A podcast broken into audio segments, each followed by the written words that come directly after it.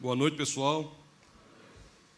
Como sempre digo, é uma alegria muito grande estar aqui. Agora, esse culto é da juventude, não é isso? Só gente inteligente assim, né? Olha aí, pessoal. Muito bom. Eu sou lá da Catingueira. Sabe onde é a Catingueira? É por isso que eu tenho esse sotaque assim, mas vocês vão entendendo aí o sotaque. Vamos falar hoje sobre a questão do valor da igreja e subtítulo é o seguinte: será que temos coragem para viver o melhor de Deus para a nossa vida? E para isso eu vou falar do livro de Números. Livro de Números. Pregar no livro de Números. Suba um pouquinho. Não sabia que podia fazer isso, não. Aqui, aqui você manda. Aqui dá vontade. Coisa é essa? Estou me sentindo muito melhor agora.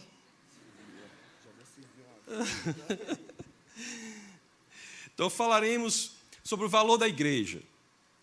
E o subtítulo da nossa mensagem, do nosso bate-papo de hoje é: Será que temos coragem para viver o melhor de Deus para a nossa vida? Será que temos coragem? E o texto base é o livro de Números. Nós sabemos que as Escrituras, né, 66 livros da Bíblia, os 39 do Antigo Testamento, 27 do Novo, começam com o Pentateuco, cinco primeiros livros da Bíblia, escritos por Moisés. E temos logo ali o livro de Gênesis, onde lemos o início de tudo, lemos a queda do homem e também o plano de Deus para resgate da humanidade.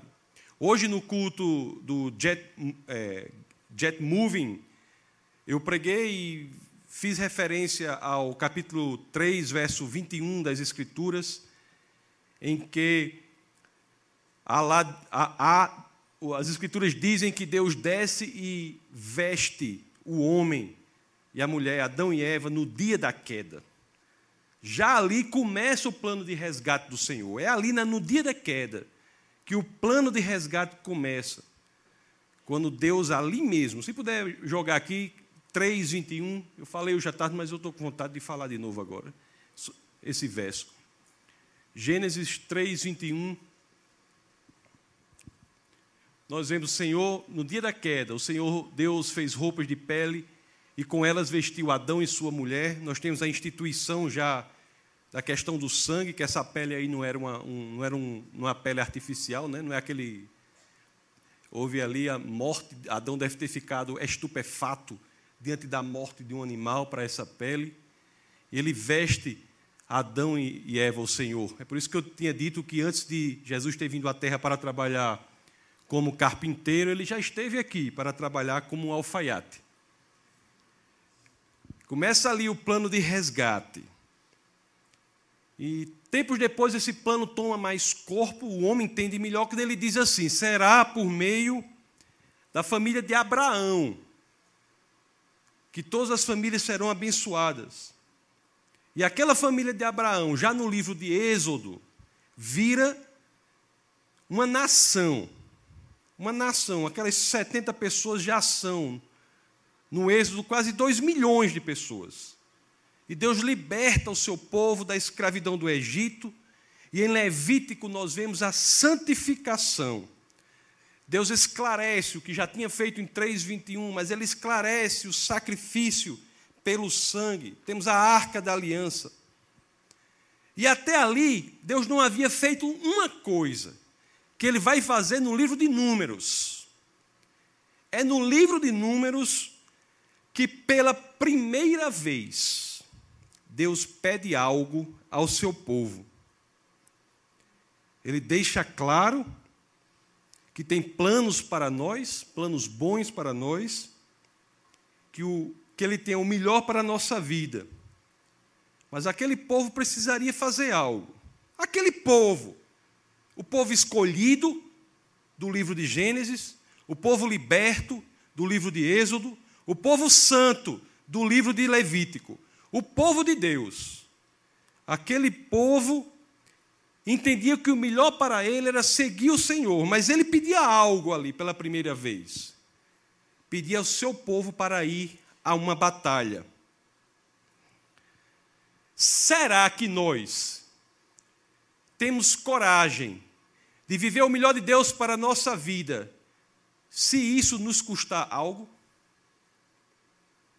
Se isso exigir de nós alguma coisa, um comprometimento real? Será que somos capazes de sair do conforto, de mudar nossa visão de mundo, adaptar o nosso paradigma? Será que somos capazes de fazer isso? Essa mesma questão era posta, só que pela primeira vez e se repete até hoje, para cada um de nós aqui, mas era posta ali no livro de Números. Números é um livro, é um dos meus preferidos, é um livro assim de macho, é um livro militar. Livro de Números é um livro militar. Ele começa o livro já com Deus falando a Moisés, dizendo assim, né? Faça um censo entre o povo e identifique aqueles homens que podem ir à guerra. Abra aí, por favor, meu querido, no livro de Números, capítulo 1. Vamos ver logo o verso primeiro. Olhe se não é isso. Assim dizem as Escrituras, Números 1, capítulo 1. O Senhor falou a Moisés na tenda do encontro, no deserto do Sinai, no primeiro dia do segundo mês do segundo ano, depois que os israelitas saíram do Egito. Ele disse: O que que ele disse? O verso segundo: Façam um recenseamento de toda a comunidade de Israel pelos seus clãs e famílias, alistando todos os homens um a um pelo nome. O 3. Você e Arão contarão todos os homens que possam servir no exército, de 20 anos para cima, organizados segundo as suas divisões. Deus, pela primeira vez, chega ao seu povo e dá uma tarefa a ser realizada para que, se realizada, eles poderiam viver o melhor desta terra. Quer entrar na terra prometida. Deus mostra um direcionamento para o povo de Deus e o prepara para esta tarefa. E essa preparação para esta tarefa que há no livro de Números é muito semelhante ao que fazemos na igreja. Isso é que é impressionante. O capítulo 2 do livro de Números fala da ordem das tribos no acampamento, que era a preparação desse povo para ir para a guerra. E aqui, talvez no capítulo 2, nós temos um dos elementos visuais das Escrituras que são mais belos. A forma como ele prepara esse exército, como o Senhor direciona para esse exército ser preparado traz para nós um elemento visual que é central e tem aspectos pedagógicos importantíssimos para o que fazemos hoje, reunidos como igreja. Deus determina ali que o tabernáculo fique no centro, com três tribos em cada um dos pontos cardeais: três ao norte, três ao sul, três ao leste e três ao oeste. Nós temos o tabernáculo com três tribos ao norte, três ao sul, três ao leste, três ao oeste, que deve marchar em uma direção. Eu, quando li isso, eu fiquei um pouco assim chateado, porque eu imaginei se tivéssemos naquela época um satélite uma visão de satélite do que estava acontecendo naquele deserto, o que é que nós viríamos? O tabernáculo no meio, três tribos ao norte e três ao sul, três ao leste e três ao oeste.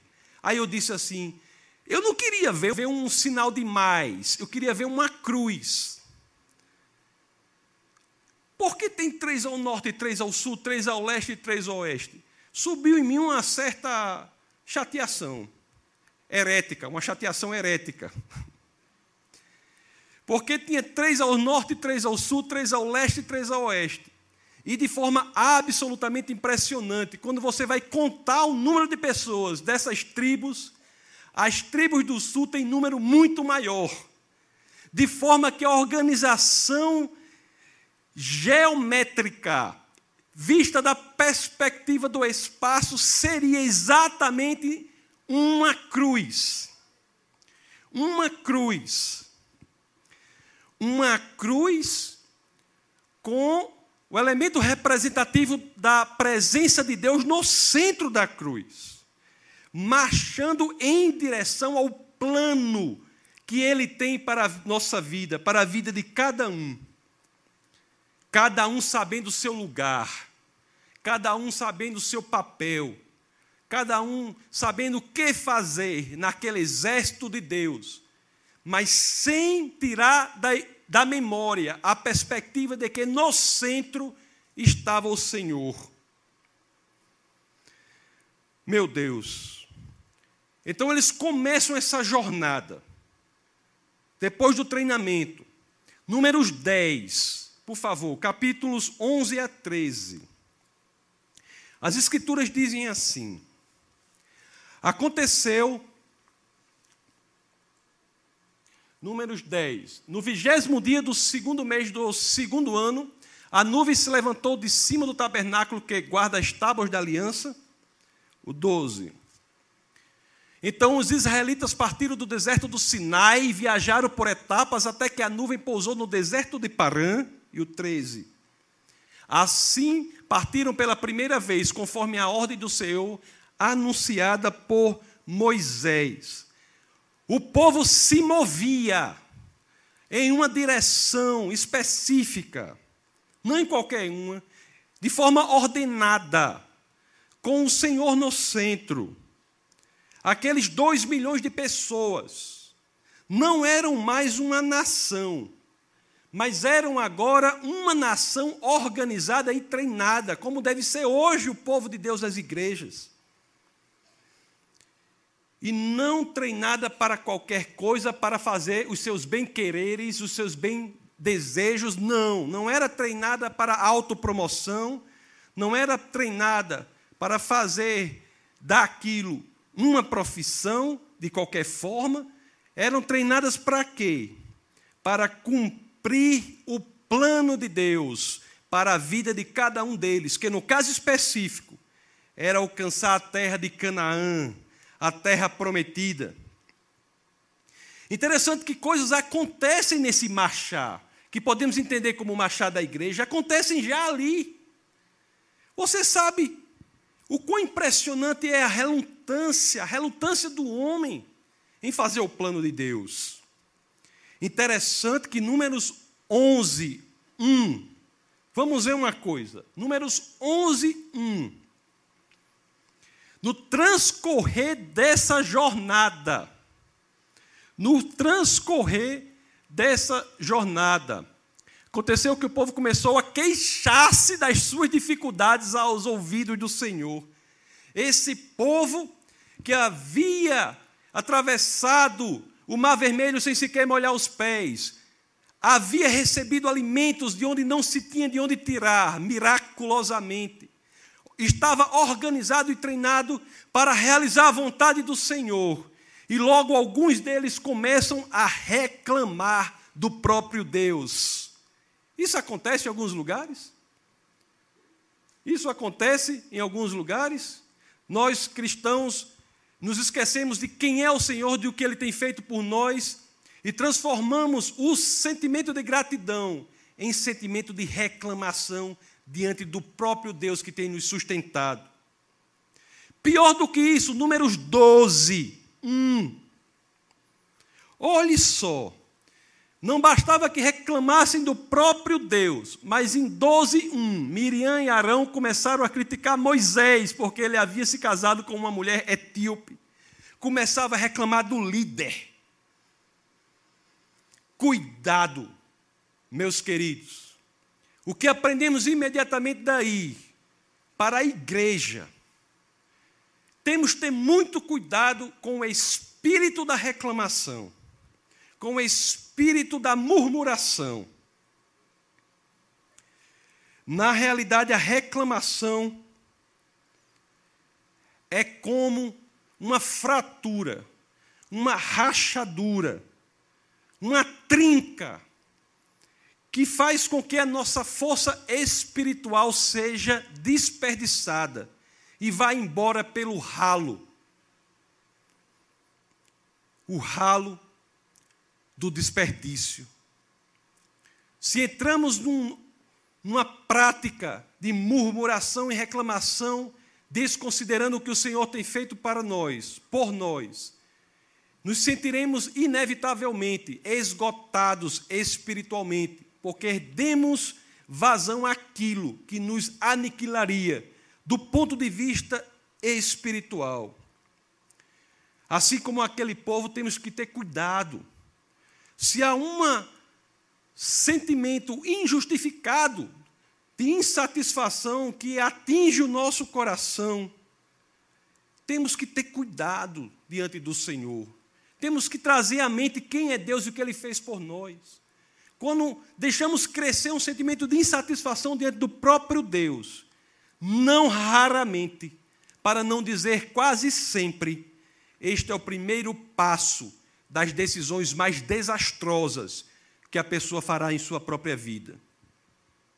Não muito depois disso, de ingressar nesse processo autodestrutivo de murmuração, foi que o povo de Deus iria descobrir as consequências desse ato de não reconhecer a bondade, a benignidade, benignidade e a fidelidade do Senhor. Vamos automaticamente para a história dos espias. No deserto do Parã, Deus orienta Moisés a pegar informações sobre aquela terra prometida, para que ele, o líder, com base em informações, pudesse agir de forma adequada. Lá em Números capítulo 13, o capítulo da frente, no começo, vamos ver o que as Escrituras dizem.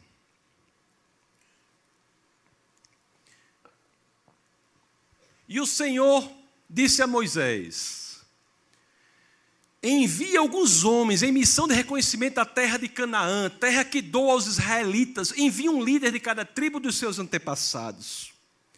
Doze homens são enviados para espiar aquela terra, a terra prometida, a terra de Canaã, que era a materialização do plano de Deus para a vida daquele grupo. Por 40 dias, aqueles homens foram, viajaram, colhendo informação naquele lugar para passar para o líder. Depois desses 40 dias, que é um tempo suficiente, não é? Para saber como é, eles voltam e relatam tudo ao líder. Números 13, 27. Vamos ver o primeiro ponto que é relatado por esse grupo, que Deus orienta que o líder envie a terra que representa um objetivo específico para aquele povo. Vamos ver o primeiro ponto que é relatado, 13, 27. Vamos ver o que ocorre. Aquele grupo, depois de 40 dias, ele volta e traz esse relatório. Entramos, olha, deram o seguinte relatório ao líder, Moisés: Entramos na terra a qual você nos enviou, onde manam leite e mel. Aqui estão alguns frutos dela. Ora, o primeiro ponto a que chegaram foi o de quê? Depois da investigação, do escrutínio, da análise criteriosa concluíram que o plano de Deus para a vida deles era muito bom. A terra era de tal feita que de lá manam leite e mel. No entanto, este relatório trazia um segundo ponto. O primeiro era a identificação, a aceitação de que o plano de Deus era bom, maravilhoso, mas olhe só o que eles relatam em Números 13, 31. Olhe só o que eles relatam. Mas os homens que tinham ido com ele disseram: Não podemos atacar aquele povo, é mais forte do que nós. Por quê? Muitas vezes nós, apesar de termos um histórico com Deus, sabermos o que Ele é capaz de fazer e o que Ele já fez por nós.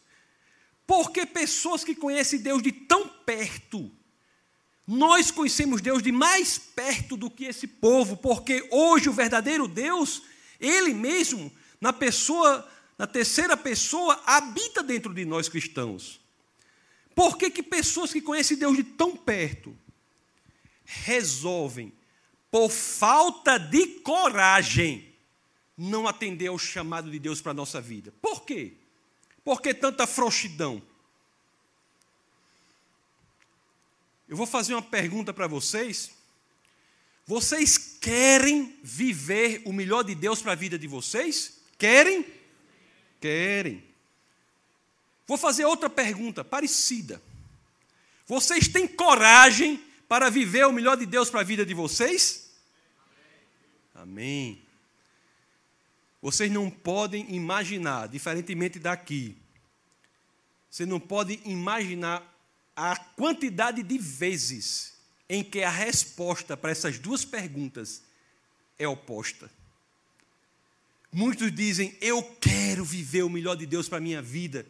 E quando examinam-se a si mesmas, diante de outra questão semelhante à primeira, mas que a alteração só em uma palavra, não se fala mais dos quereres, dos desejos, mas sim se você está disposto predisposto a ter a coragem que é necessária para viver o melhor da vida para a vida de vocês? Muitos respondem sim à primeira pergunta, mas têm pernas cambaleantes quando vão responder a segunda.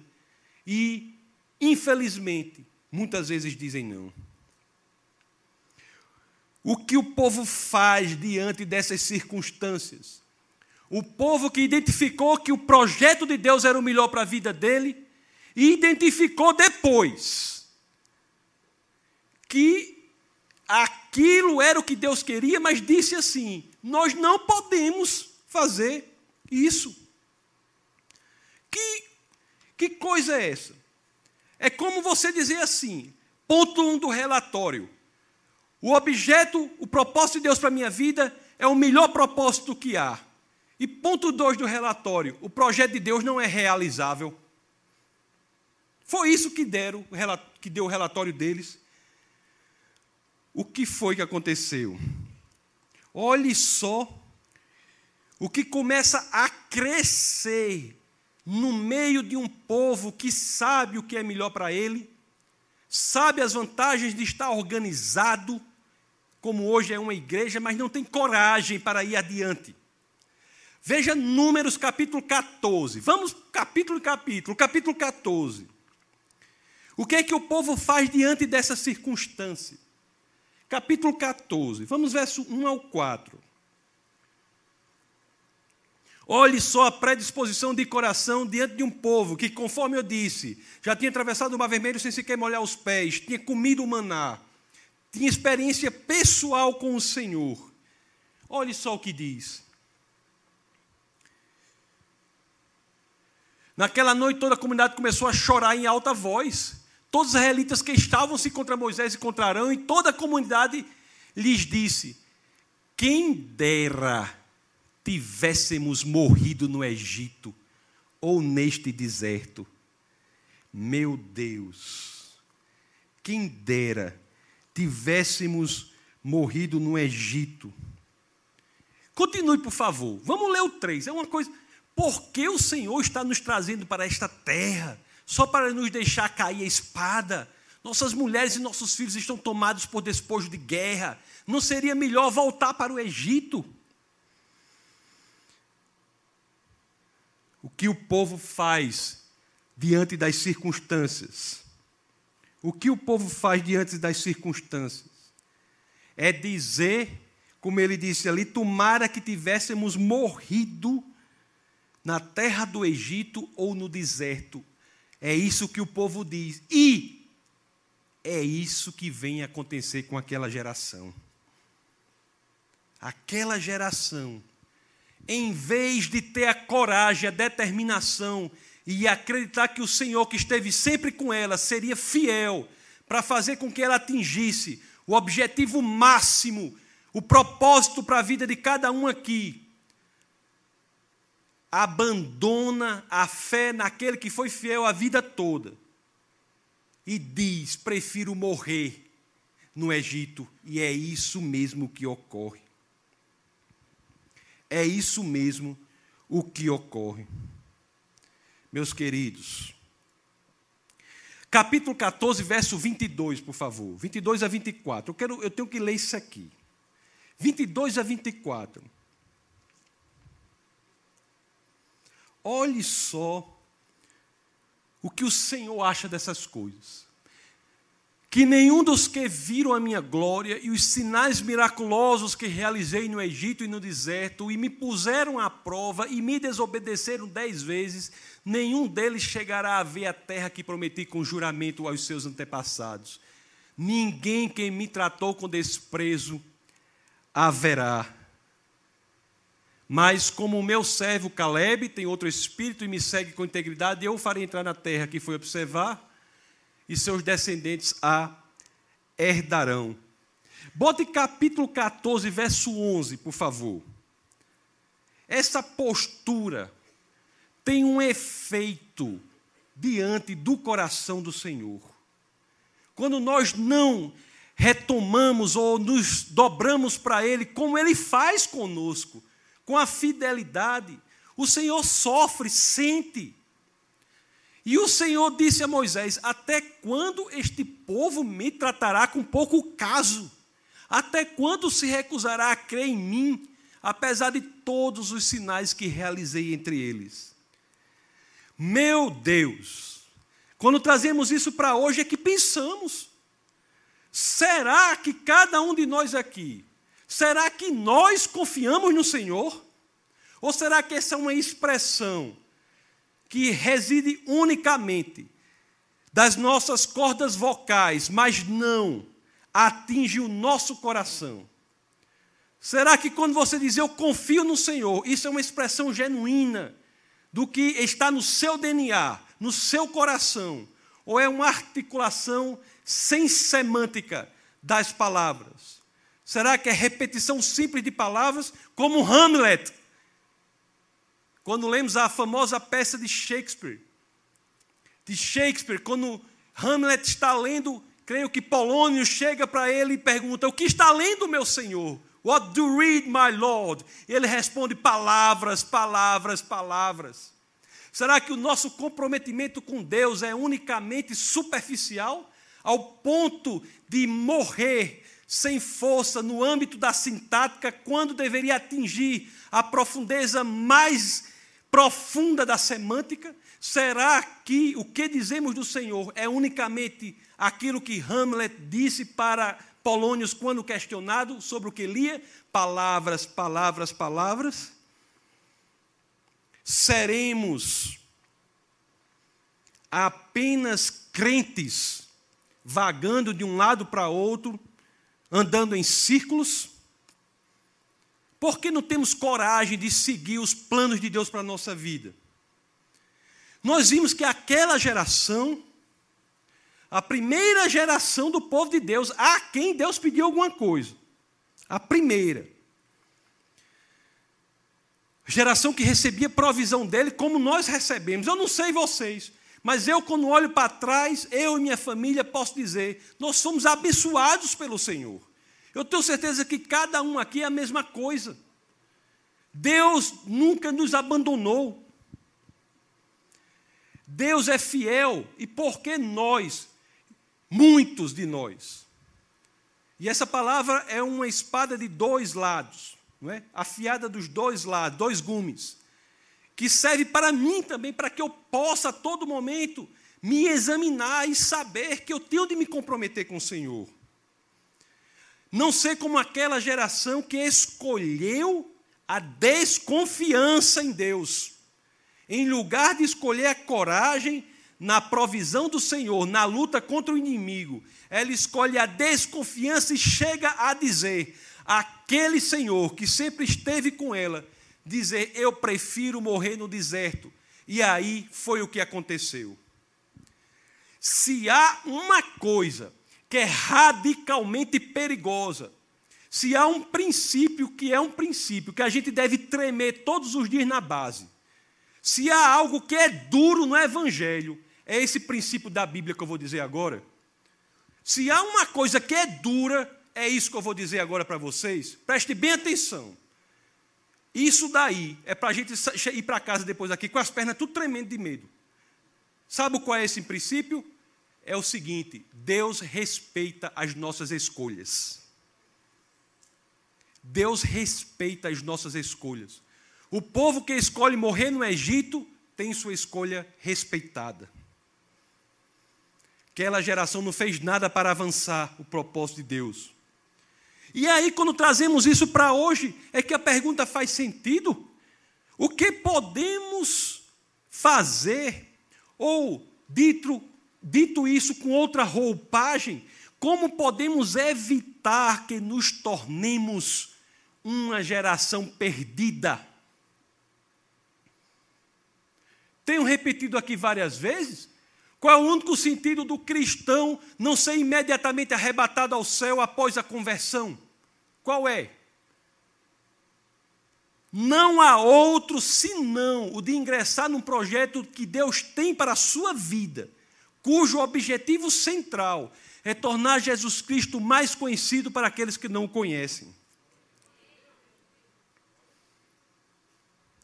Mateus 12, 28. Vamos ler um pouco da, dos biógrafos de Jesus. Mateus, não, no caso Marcos 12, 28. Mateus, Marcos, Lucas e João, os quatro biógrafos. Vamos ler Marcos 12, 28.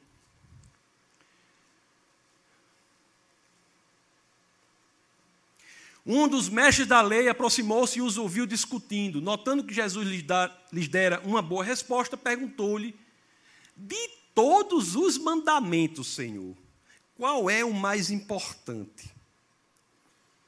Qual é o mais importante? Vamos adiante para ver o que é que ele diz.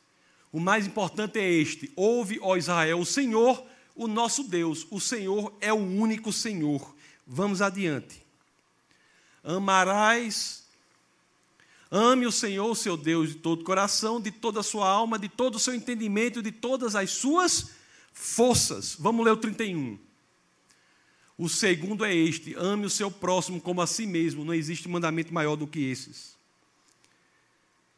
Isso daí é o grande mandamento, o amor ao Senhor, a confiança irrestrita ao Senhor, a confiança que vai chegar a um nível que as palavras não conseguirão descrever aquele relacionamento que temos com Ele. E amor que se reveste não unicamente, não reside unicamente na perspectiva vertical do amor do homem a Deus, mas se horizontaliza no amor entre os próprios homens. Eu ouvi uma vez uma coisa que eu fiquei impressionado. O rapaz, o Senhor, me disse assim: Você não pode amar Jesus mais do que o amor que você tem pela pessoa que você menos ama. Você não pode amar Jesus mais do que o amor que você tem pela pessoa que você menos ama.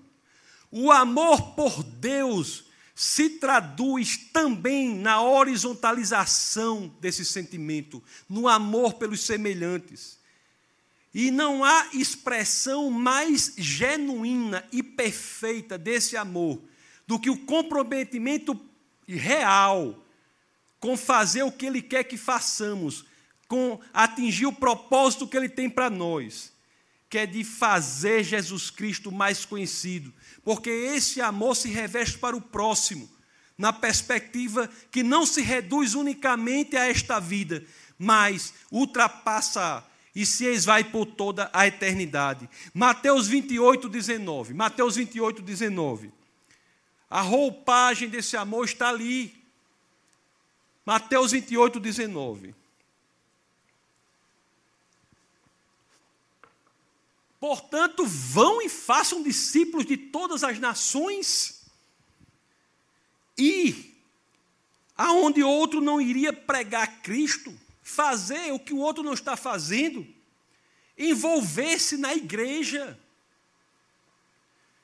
Vamos ser crentes superficiais Geração perdida, como foi a geração do livro de Números? Vamos negligenciar o que Deus tem feito por nós? Vamos ser um exército de soldados frouxos? Eu sei que é muito legal estarmos reunidos sempre em igreja, isso é importantíssimo. Mas não é isso que Deus quer de nós, apenas isso que Deus quer de nós, nem é apenas isso que essa própria igreja quer de vocês que estejam simplesmente reunidos aqui. Essa própria igreja, assim como o Senhor não quer pessoas inúteis. Não podemos nos tornar inúteis. Primeira carta aos Coríntios, por favor, capítulo 9, verso 27.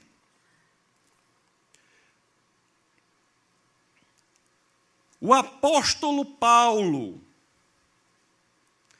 Alguém que fez coisas muito importantes pelo cristianismo, não é? Olha o que ele diz. Ele, que não era em sua estirpe, em sua natureza, nem de perto parecido com aquela geração de números. Um homem que dedicou a vida ao Senhor, que disse: Viver é Cristo, morrer é lucro. Este homem, Olha a preocupação que ele tinha.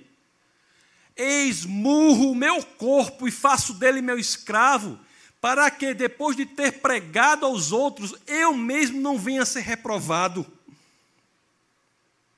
O próprio Paulo. Não nos tornemos, meu querido, é o momento de mudar isso se alguém está nessa situação.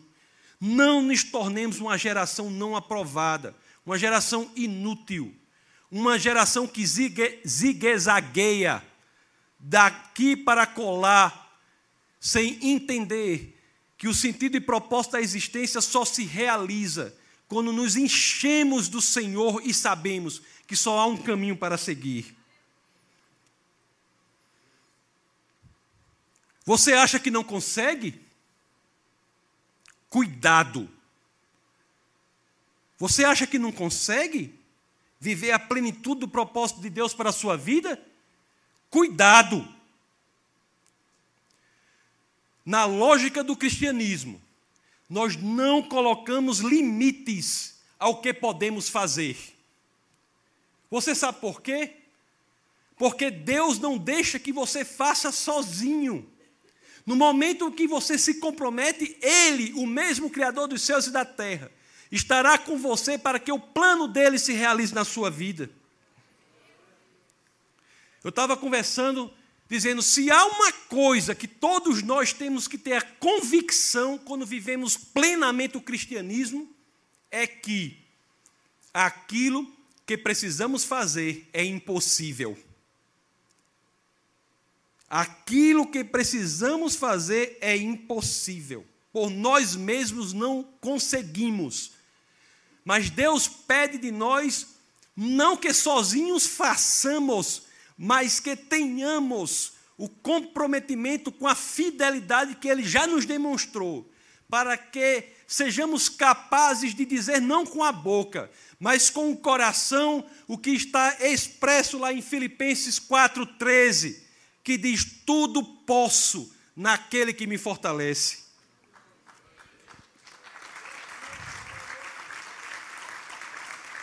façamos as escolhas corretas, é o momento, urge que façamos. Vamos focar em Cristo, vamos focar no reino, não vamos focar nas circunstâncias. Hebreus capítulo 12, segunda parte do verso 1. Hebreus 12, segunda parte do verso 1. Vou ler todo. Portanto, também nós, uma vez que estamos rodeados por tão grande nuvem de testemunhas, livremos-nos de tudo o que nos atrapalhe do pecado que nos envolve e corramos com a perseverança a corrida que nos é, nos é proposta. Corramos.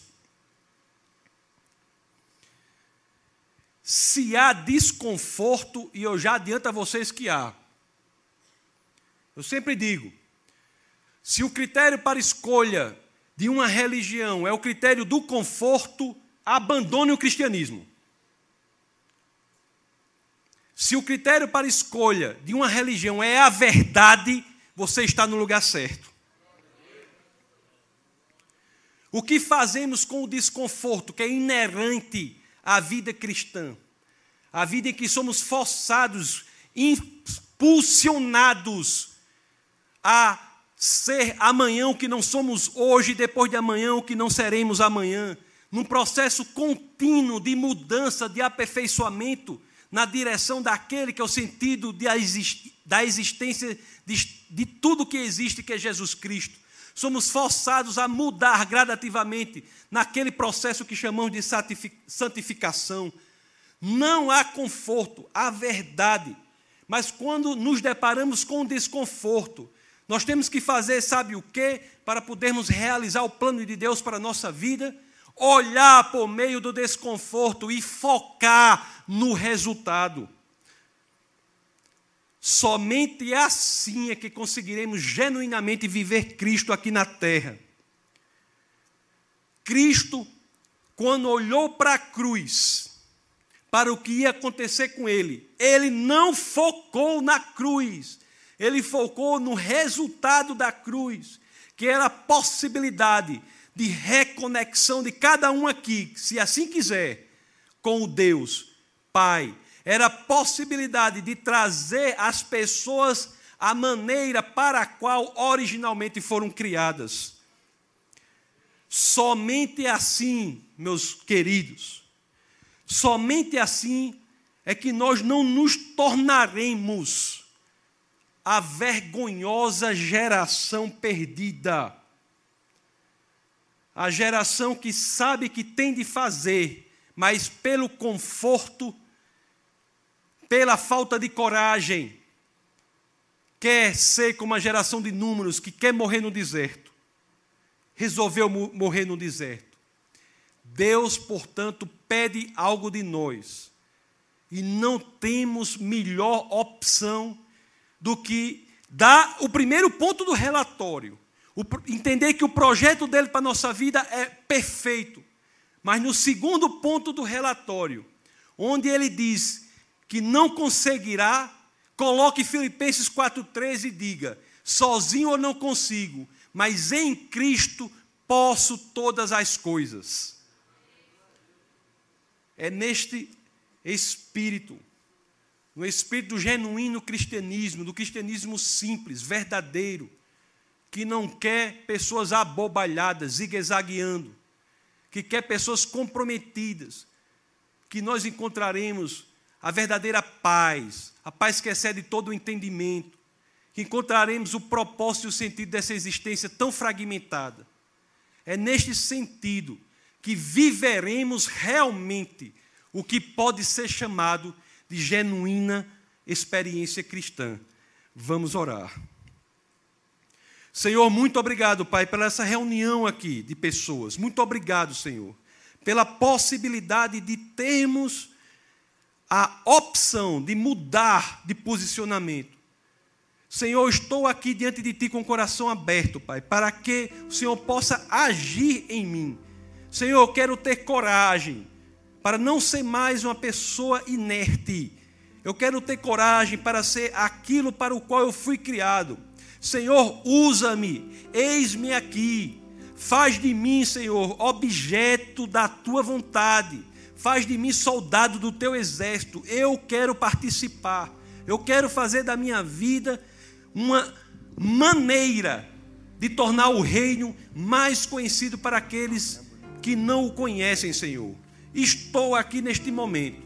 Transforma-me. Eu lhe dou a permissão. O meu livre-arbítrio está dizendo: Senhor, eu quero. Eu sei que não posso sozinho, mas sei que tem o Espírito de Deus em mim que transformará tudo. Faz, Senhor, que eu não seja uma geração perdida, como uma geração de números. Faz, Senhor, que eu seja uma geração como a geração do primeiro século, uma geração corajosa, uma geração que sabe, porque sabe, que não há sentido nessa existência a não ser cumprir o propósito de Deus para a minha vida. É por isso que, no nome poderoso do nosso Senhor e Salvador Jesus Cristo, todos nós aqui dizemos em uma só voz: Amém.